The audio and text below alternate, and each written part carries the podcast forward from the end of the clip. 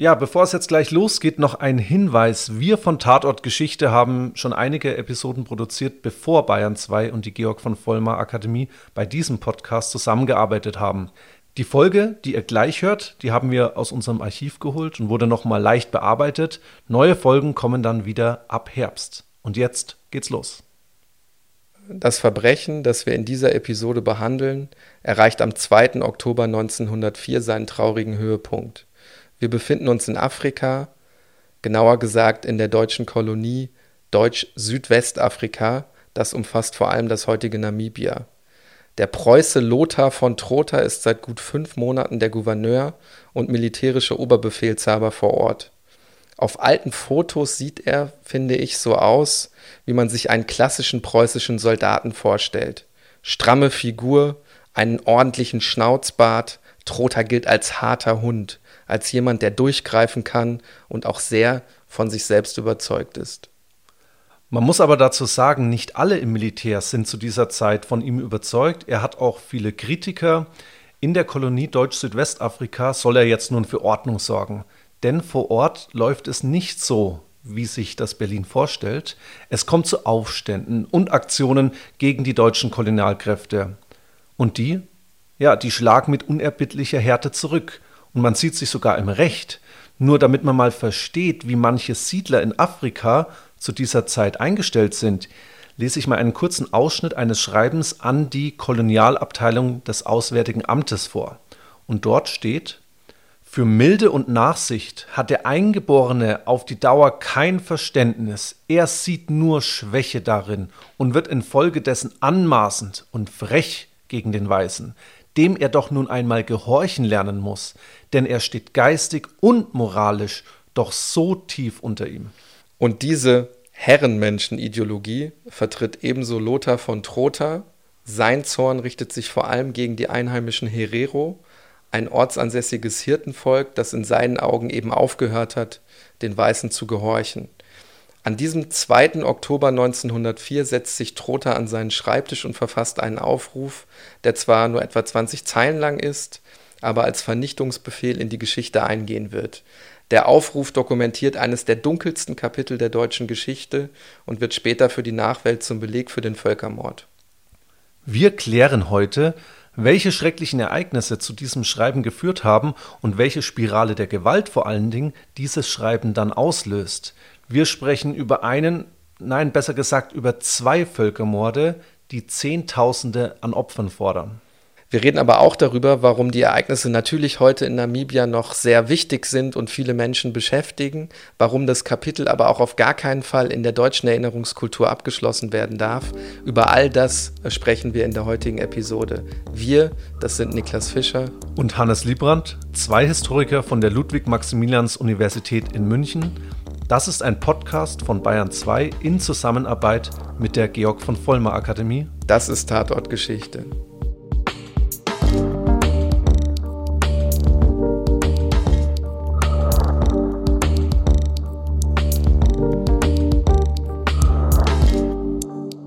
Um die Tragweite dieses Aufrufs durch Lothar von Drotha überhaupt verstehen zu können, müssen wir ein bisschen zurückspulen, genau genommen in den August 1904 in der Kolonie Deutsch-Südwestafrika erstreckt sich nämlich auch die Omaheke-Wüste. Die ist mit ca. 85.000 Quadratkilometern von der Fläche etwa genauso groß wie Österreich. Ja, ich glaube, das ist ein ganz gutes Beispiel, um einfach auch mal diese riesige Größe äh, dieser Wüste zu zeigen, weil oft ist einem das ja gar nicht so gegenwärtig. Versuchen wir aber mal in die Situation damals einzutauchen. Es herrscht eine brütende Hitze. Wohin man blickt, sieht man Dürre die totale Trockenheit, die nächste Regenzeit ist erst für November angekündigt. Und mitten in dieser lebensfeindlichen Gegend, oder besser gesagt, durch diese lebensfeindliche Gegend marschieren nun Soldaten, die man hier nicht unbedingt erwarten würde. Marschieren, Hannes, das klingt jetzt relativ harmlos. Wir werden gleich dazu kommen, dass es sich eigentlich um eine Jagd handelt. Diese Soldaten treffen jetzt an vertrockneten Wasserstellen auf metertiefe Erdlöcher und überall um diese Erdlöcher finden sie Leichen. Diese Menschen, die dort ums Leben gekommen sind, haben in ihrer ganzen Verzweiflung nach Wasser gegraben, ehe sie verdursteten. Und mitten in dieses grauenhafte Szenario hinein hört man nun immer wieder Schüsse auf die wehrlosen noch lebenden Menschen, die eben noch nicht verdurstet sind. Auch Frauen und Kinder werden erschossen. Irgendwann können auch die Soldaten nicht mehr, weil die Bedingungen sie dazu zwingen, kehren sie um, ziehen sich zurück an ihren Stützpunkt und spätestens zu diesem Zeitpunkt erkennen sie, dass die Wüste das vollenden wird, was sie mit ihren Waffen begonnen haben. Die Vernichtung der in die Wüste fliehenden Menschen, die Vernichtung eines ganzen Volkes. Ja, wir müssen heute wieder mal echt alle tief durchatmen, um irgendwie das Geschehene begreifen zu können. Du hast eine Jagd angesprochen und die Jagd ging eben nicht auf Tiere, wie man das eigentlich mit einer Jagd irgendwie verbinden würde, sondern eben auf Menschen. Und wir sprechen heute wohl über den ersten Völkermord des 20. Jahrhunderts und vor allen Dingen auch den ersten Völkermord in der deutschen Geschichte. Der heutige Fall in dieser Wüste bildete letztendlich den Auftakt einer Reihe von Völkermorden, die sich fast schon echt so wie so ein roter Faden durch das 20. Jahrhundert ziehen. Das 20. Jahrhundert wird ja auch oftmals als das Jahrhundert der, der Völkermorde bezeichnet.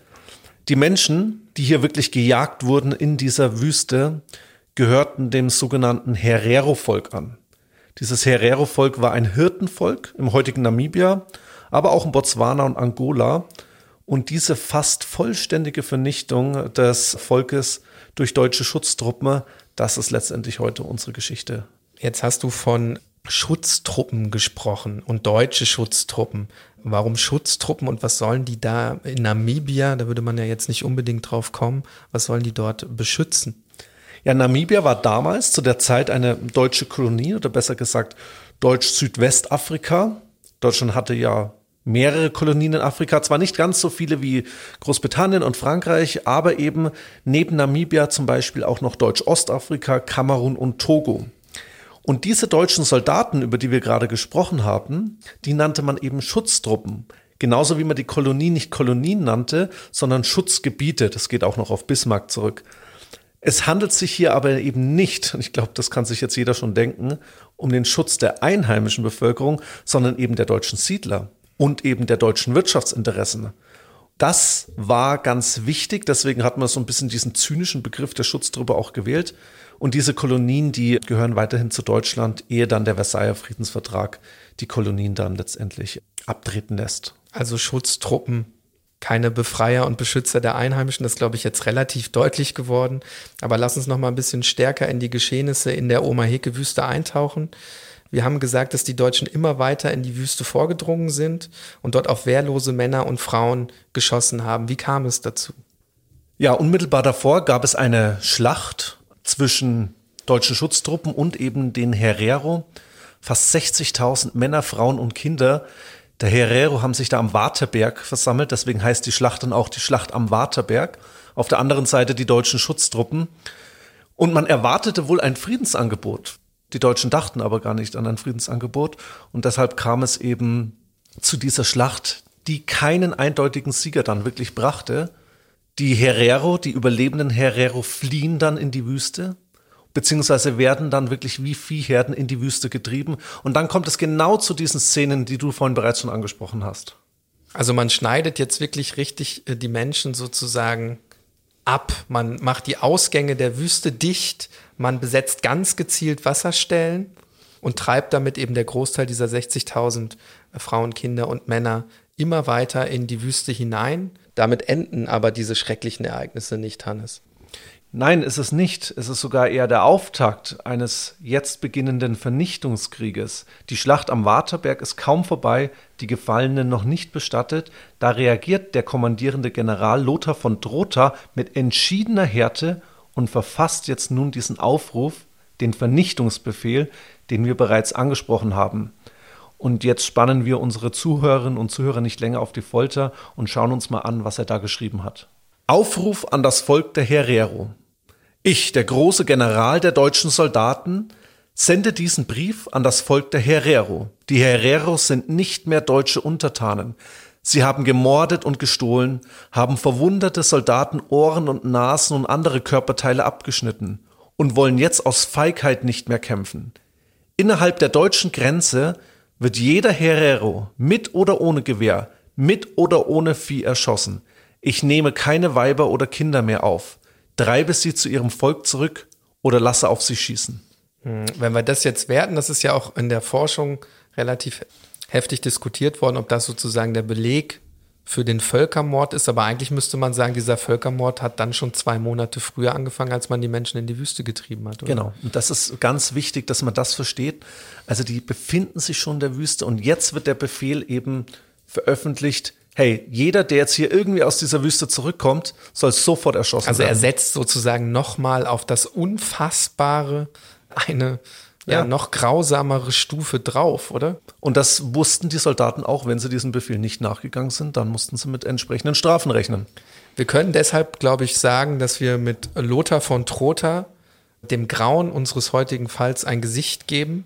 Lass uns mal versuchen, so ein bisschen über äh, den Charakter dieses Mannes zu sprechen. Vielleicht erstmal vorab, wer ist denn das überhaupt? Wo kommt der her? Ja, er stammt aus einer ganz altehrwürdigen preußischen Offiziersfamilie. Er war sicherlich ein Hardliner, das beweist er wirklich auch schon in den Kolonialkriegen in Deutsch-Ostafrika und auch bei der Niederschlagung des Boxeraufstands in China. Dort ist er wirklich auch schon rücksichtslos als Oberbefehlshaber gegen die dort lebende Bevölkerung vorgegangen. Und 1904 wird er eben nun Oberbefehlshaber der Schutztruppen eben in Deutsch-Südwestafrika, also in unserem heutigen Namibia.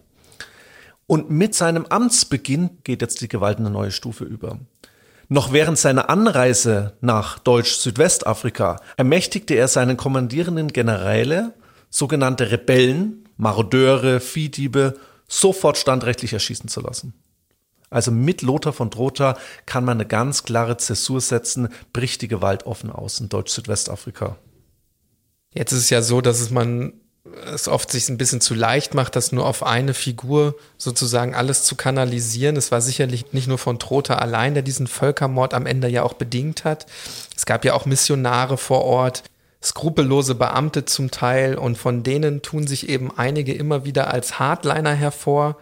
Und ich habe da eine Quelle mitgebracht, Hannes, wo ein deutscher Missionar nach Hause ja vermutlich telegrafiert hat und da heißt es, man werde aufräumen, aufhängen, niederknallen bis auf den letzten Mann, kein Pardon geben. Entsprechende Stimmen, die du ja auch gerade so gesagt hast, die kamen auch aus Berlin. Zum Beispiel der ja, oberste Militär des Deutschen Kaiserreichs, Alfred von Schlieffen, kennt man vielleicht. Vom Schlieffenplan. Richtig, Erster Weltkrieg, ja. Schlieffenplan. Der spricht auch in Bezug auf Deutsch-Südwestafrika von einem Rassenkampf, der nur gewonnen werden kann, wenn eine Partei in seinen Augen natürlich die Herero, vollständig vernichtet sei. Das müssen wir jetzt wirklich hier nochmal ganz genau betonen. Es ging bei diesem Konflikt, bei diesem Völkermord eben nicht um das Brechen der militärischen Widerstandskraft. Das hatte man längst getan. Die sind längst in die Wüste geflohen. Sondern es ging wirklich um den Massenmord an Männern, Frauen, Kindern, Greisen, ungeachtet dessen, ob sie bewaffnet gewesen sind oder nicht. Unterwerfung heißt in dem Fall Ausrottung. Also wir haben es ohne jeden Zweifel, das ist, glaube ich, relativ unstrittig, mit einem rassistisch motivierten Vernichtungskrieg, mit einem Völkermord zu tun. Jetzt lass uns vielleicht auch noch mal so ein bisschen dahin gehen, wo hat denn dieser Konflikt seine Ursprünge? Es ist ja so gewesen, dass tatsächlich auch die Herero verschiedene Vergeltungsaktionen durchgeführt hatten, also deutsche Siedler angegriffen haben. Ich finde, wenn man sich das betrachtet, darf man aber eines nicht vergessen, dass es ja die Deutschen sind, die hier fremdes Territorium betreten haben, die hier fremdes Territorium annektiert haben, dort ihre Verwaltung eingeführt haben, deutsche Siedlungen bauten und den Menschen vor Ort ja auch dann tagtäglich im Leben zeigten, dass sie eben nicht gleichwertig sind. Ja, und deswegen ist die Phase des Kolonialismus oder die Geschichte des Kolonialismus eigentlich immer begleitet auch mit Konflikten, Kriegen, Auseinandersetzungen. Im 18., 19. und vor allen Dingen dann im 20. Jahrhundert kommt jedoch noch eine neue Facette hinzu, nämlich vor allen Dingen die Facette des Imperialismus. Die Machtausdehnung, die Erweiterung des Territoriums, der Nationalismus als Triebfeder, auch in Europa, damit auch die Erhöhung beziehungsweise Erweiterung des eigenen Territoriums in die Peripherie hinein. Und deswegen waren es eigentlich nicht nur noch Wirtschaftsinteressen oder Siedlungsinteressen. Und Afrika ist wirklich so der Hotspot dieses Imperialismus.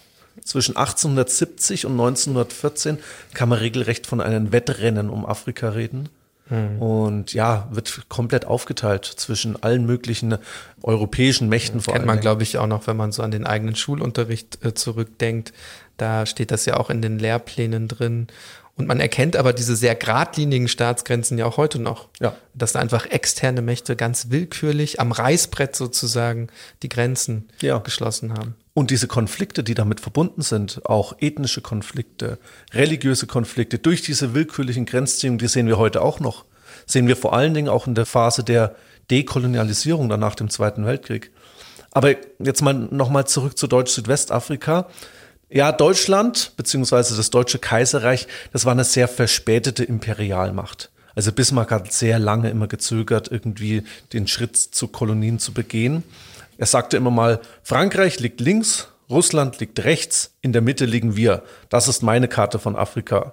Aber trotz dieser ablehnenden Haltung gegenüber Kolonien oder Schutzgebieten werden dann insbesondere ab 1884 mehrere Gebiete unter ja, deutsche, deutschen Schutz gestellt. Nur 1884 nämlich Deutsch-Südwestafrika, über das wir heute sprechen, mhm. aber danach eben auch noch Togoland, Kamerun und eben Deutsch-Ostafrika. Was man da natürlich auch dazu sagen muss, Deutschland in diesem Wettrüsten um Kolonien äh, relativ spät dran Klar, Bismarck, der da anfangs ein bisschen zurückhaltender ist, man darf aber ja auch nicht vergessen, das Deutsche Reich gründet sich eben auch sehr spät. Ja, genau. Also kann ja auch dann erst frühestens, wenn man so will, dann in den 1870er ja. Jahren. Und der innenpolitische Druck wird dann auch immer größer. Also insbesondere auch auf Bismarck. Also wenn man jetzt fragt, woher der Sinneswandel bei Bismarck dann eben rührte, es gab da richtige Parteien, Gruppierungen, Organisationen, Aufforderung, Pamphlete an die Politik, endlich doch mal einen Platz an der Sonne zu bekommen. Ja, wir wollen niemanden in den Schatten stellen, ja. aber wir wollen auch einen Platz an der Sonne, Richtig. war, glaube ich, so das geflügelte Wort. Diese Lobbyisten und Interessensgruppen nehmen auch äh, deutlich stärkeren Einfluss auf die Politik, insbesondere dann unter Wilhelm. Nämlich unter Wilhelm kommen dann auch noch Teile im Pazifik, Westsamoa und Teile Mikronesiens, die Karolinen, Marianen, Palau, werden dann auch ähm, ja, deutsche Kolonien.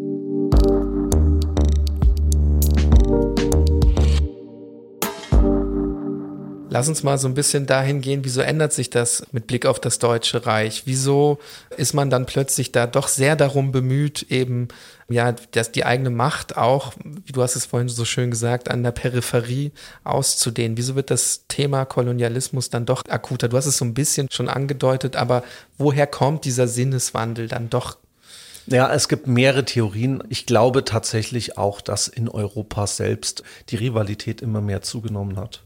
Man hat Großbritannien gesehen, man hat das Commonwealth gesehen, das britische Empire, man hat Frankreich gesehen, die große Teile von Nordafrika und ihre in Anführungszeichen Kontrolle hatte.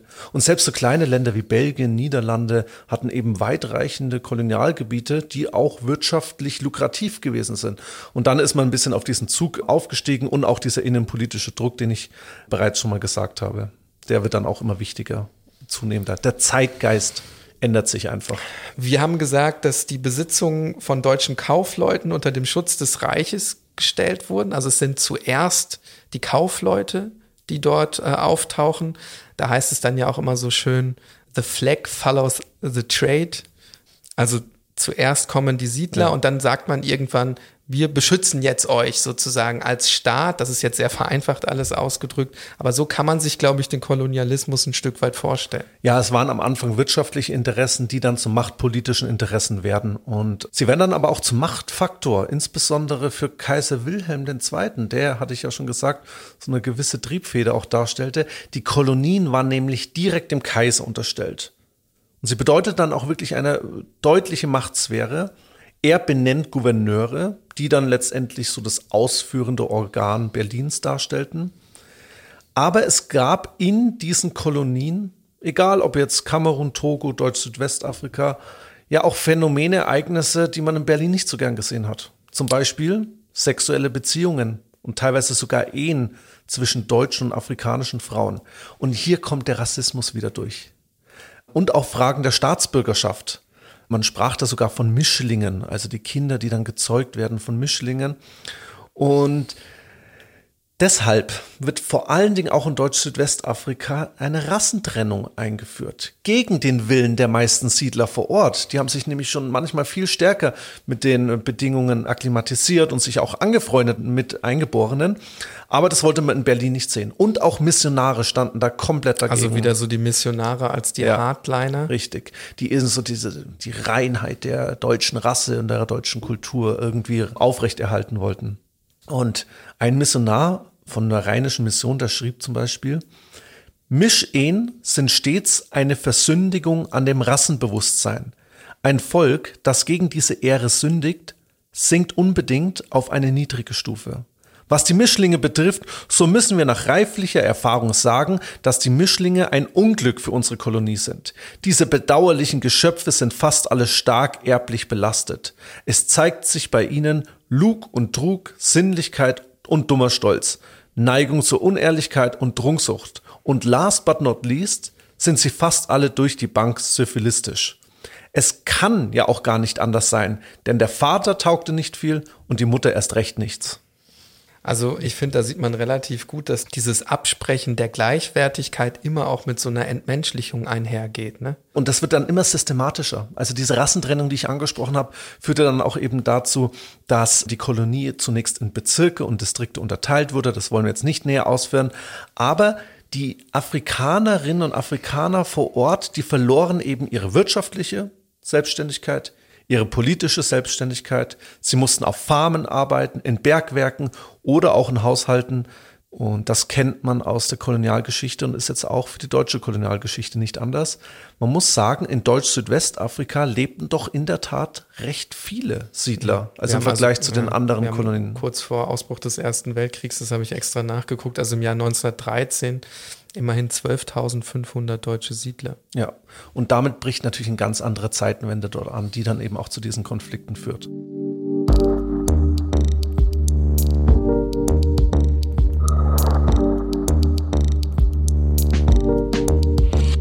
Wenn wir über diesen Völkermord an den Herero sprechen, dann müssen wir ihn eigentlich um eine weitere Volksgruppe erweitern, nämlich die Nama, die anfänglich mit Blick auf den Herero-Aufstand und dann eben diese kriegerische Auseinandersetzung 1904, äh, über die wir jetzt gesprochen haben, auf Seiten der Deutschen, wenn man so will, kämpfen und dann aber eben nach der Schlacht am Waterberg ihrerseits den Kampf gegen die deutschen Schutztruppen aufnehmen. Ja, also wir haben eigentlich zwei Kriege, den Herero-Krieg und eben diesen Nama-Krieg und damit eigentlich auch zwei Völkermorde.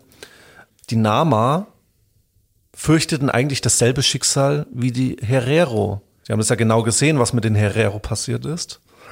Und sie begannen dann einen Guerillakrieg gegen die deutschen Schutztruppen. Man hat eben gemerkt, die Schlacht am Waterberg, man kann nicht in einem offenen Schlacht den deutschen Schutztruppen gegenüberstehen und deswegen hat man einen Guerillakrieg angezettelt. Und auch hier wieder die deutsche Strategie der Vernichtung, auch gegenüber Frauen und Kinder. Auch immer noch von Lothar von Drotha äh, maßgeblich organisiert als Oberbefehlshaber. Und auch hier haben wir eine ganz wichtige Quelle, die ja eigentlich das Pendant zu diesem Vernichtungsbefehl darstellt, aus dem ich jetzt auch noch mal kurz zitiere. An die aufständischen Hottentotten. Der mächtige große deutsche Kaiser will dem Volk der Hottentotten Gnade gewähren, dass denen, die sich freiwillig ergeben, das Leben geschenkt werde. Dies tue ich euch kund und sage ferner, dass es den wenigen, welche sich nicht unterwerfen, ebenso ergehen wird, wie es dem Volk der Herero ergangen ist, das in seiner Verblendung auch geglaubt hat, es könne mit dem mächtigen deutschen Kaiser und dem großen deutschen Volk erfolgreich Krieg haben. Ich frage euch, wo ist heute das Volk der Herero? Wo sind heute seine Häuptlinge? Samuel Maherero, der Anführer der Herero, der einst Tausende von Rindern sein eigen nannte, ist gehetzt wie ein wildes Tier über die englische Grenze gelaufen. Ebenso ist es den anderen Großleuten, von denen die meisten das Leben verloren haben und dem ganzen Volk der Herero ergangen, das teils im Sandfeld verhungert und verdurstet, teils von deutschen Reitern, teils von den Ovambos äh, gemordet ist. Ja, der Brief endet dann mit der Aufforderung, sich zu ergeben. Es wird dann auch ein Kopfgeld eben auf den Anführer der Nama ausgestellt. Das zeigt auch, glaube ich, nochmal relativ gut dieses Sendungsbewusstsein. Wäre jetzt, glaube ich, auch ein Stück weit naiv anzunehmen, dass es da irgendwie ein Schuldbewusstsein mit Blick auf die Herero und den Umgang gegeben hätte in der Zeit, aber davon natürlich auch überhaupt keine Spur. Ja. Dieser Samuel Mahahero, so viele Hasen ein Wort, aber sollte man vielleicht auch mal ansprechen, damit man auch mal der Kopf des Widerstandes sieht. Der überlebt tatsächlich diesen Völkermord der flieht dann über die englische Grenze mit wohl weiteren 1500 Herero in das heutige Botswana und stirbt dort 1923 an Krebs. Also das ist so ein Nationalheld gewesen, der eben diesen Krieg überlebt hat. Du hast ja jetzt Quellen mitgebracht, aus denen, glaube ich, diese Vernichtungsabsicht deutlich hervorgeht. Ich glaube, das haben wir auch zum Ausdruck gebracht. Aber zu dieser Taktik gehören ja nicht nur die ganz direkten Kriegshandlungen, sondern eben auch, Hannes, ganz wichtig, dass man damals in Deutsch-Südwestafrika äh, schon erstmals Konzentrationslager mhm.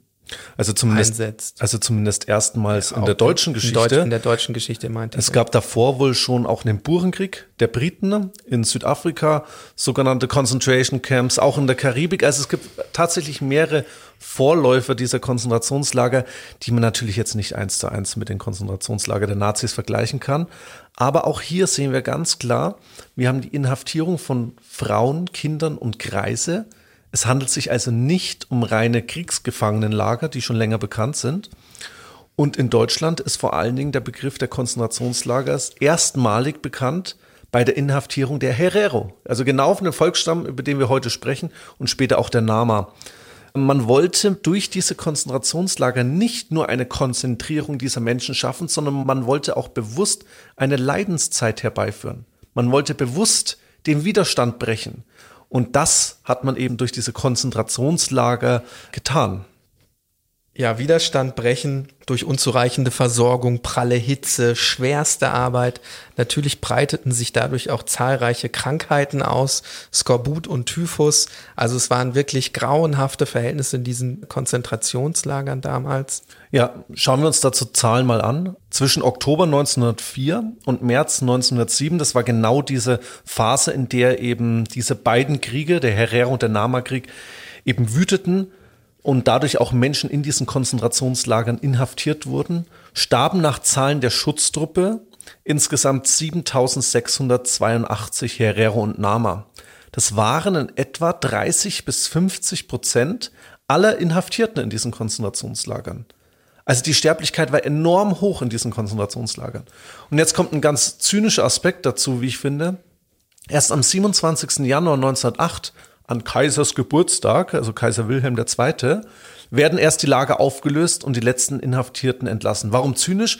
Weil ich das echt perfide finde, dass man das nur noch als indirekt als Geschenk des Kaisers irgendwie auch dargestellt hat. Ach ja, der, der Gutmütige und jetzt an seinem Geburtstag ähm, beschließt er eben diese Konzentrationslager zu schließen. Aber diese, ich finde diese zynische Geste, von der du jetzt sprichst, die äh, passt auch sehr zu der Sprache der Quellen, die wir vorhin uns angehört haben. Ne? Ja. Also dieses schon fast so ein bisschen aus dem Mittelalter kommende. Okay, lass uns versuchen, zum Ende unserer heutigen Episode auch noch so ein bisschen über die Folgen von damals zu sprechen, auch so ein bisschen in die Gegenwart zu gehen, über die Erinnerungskultur zu reden.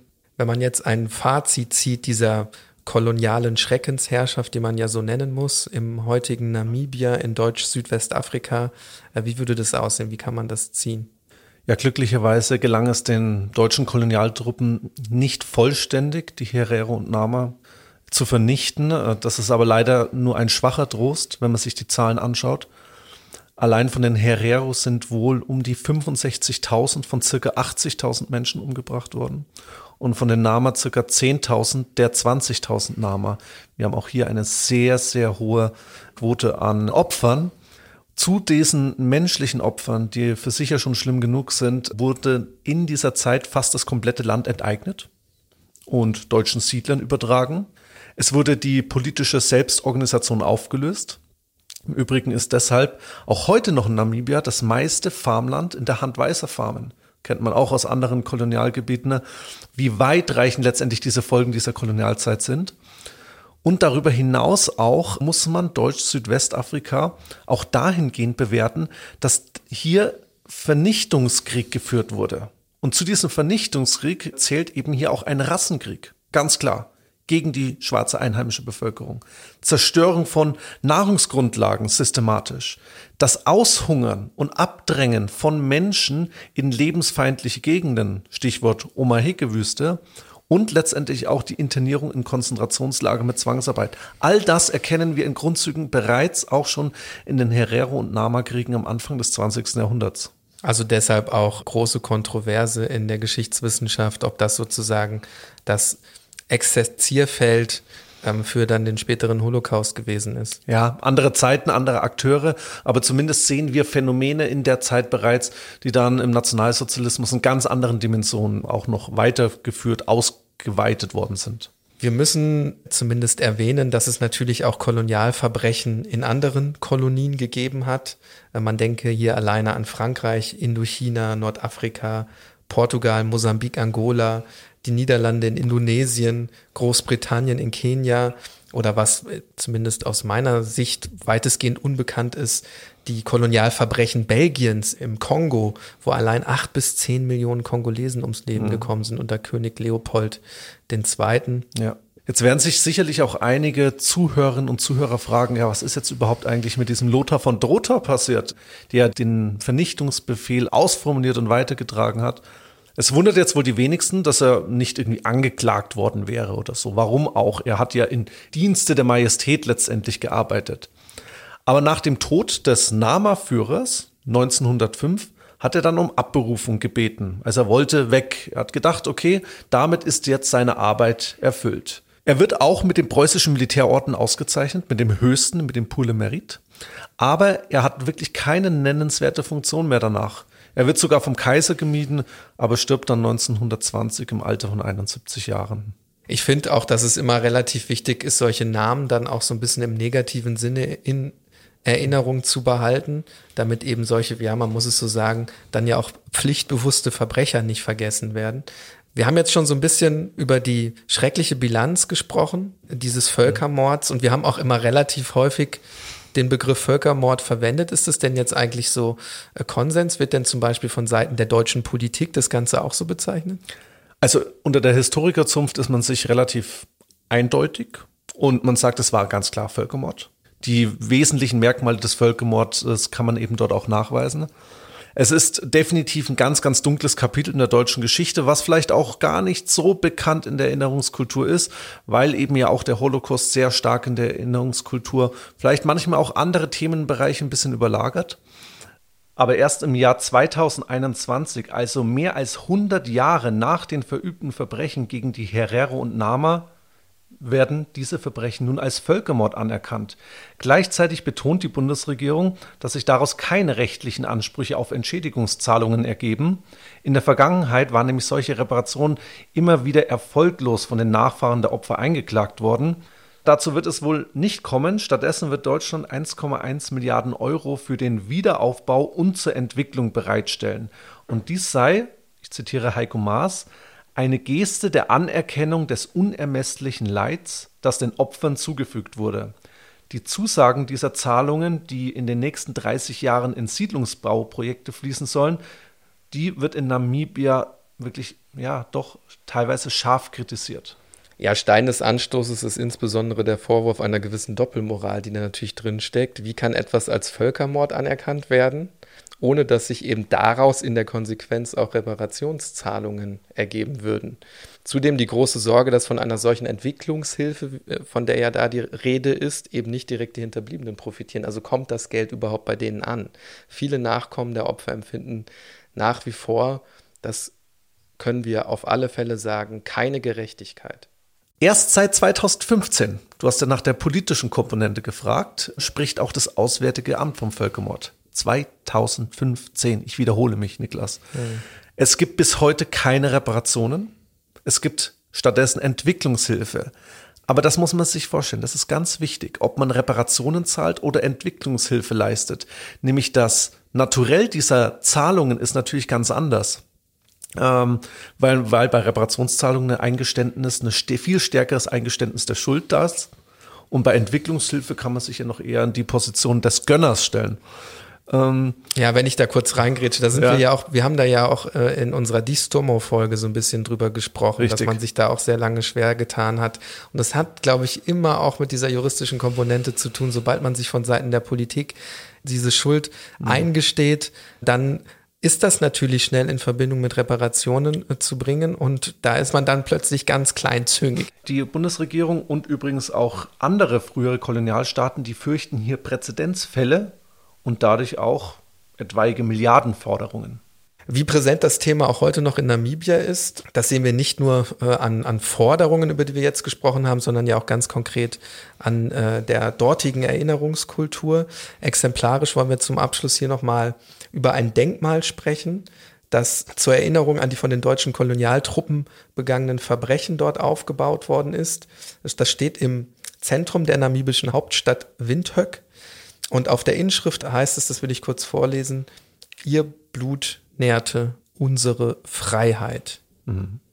Man sieht da einen Baum und man sieht an diesem Baum erhängte afrikanische Bürgerinnen und Bürger, Männer und Frauen und daneben eben Soldaten, die man doch eher ja, als europäisch verorten würde und Uniform und Waffen und da sieht man eben diesen gewaltsamen Charakter, der bis heute in der Erinnerungskultur Namibia ist. In Deutschland ein Kapitel, was weitestgehend unbekannt ist und genau das war der Grund, warum wir uns äh, für dieses Thema entschieden haben. Ich finde, wir haben heute gut gesehen, zu welchen Irrwegen der Rassismus, der Nationalismus und der Kolonialismus im Deutschen Reich geführt hat.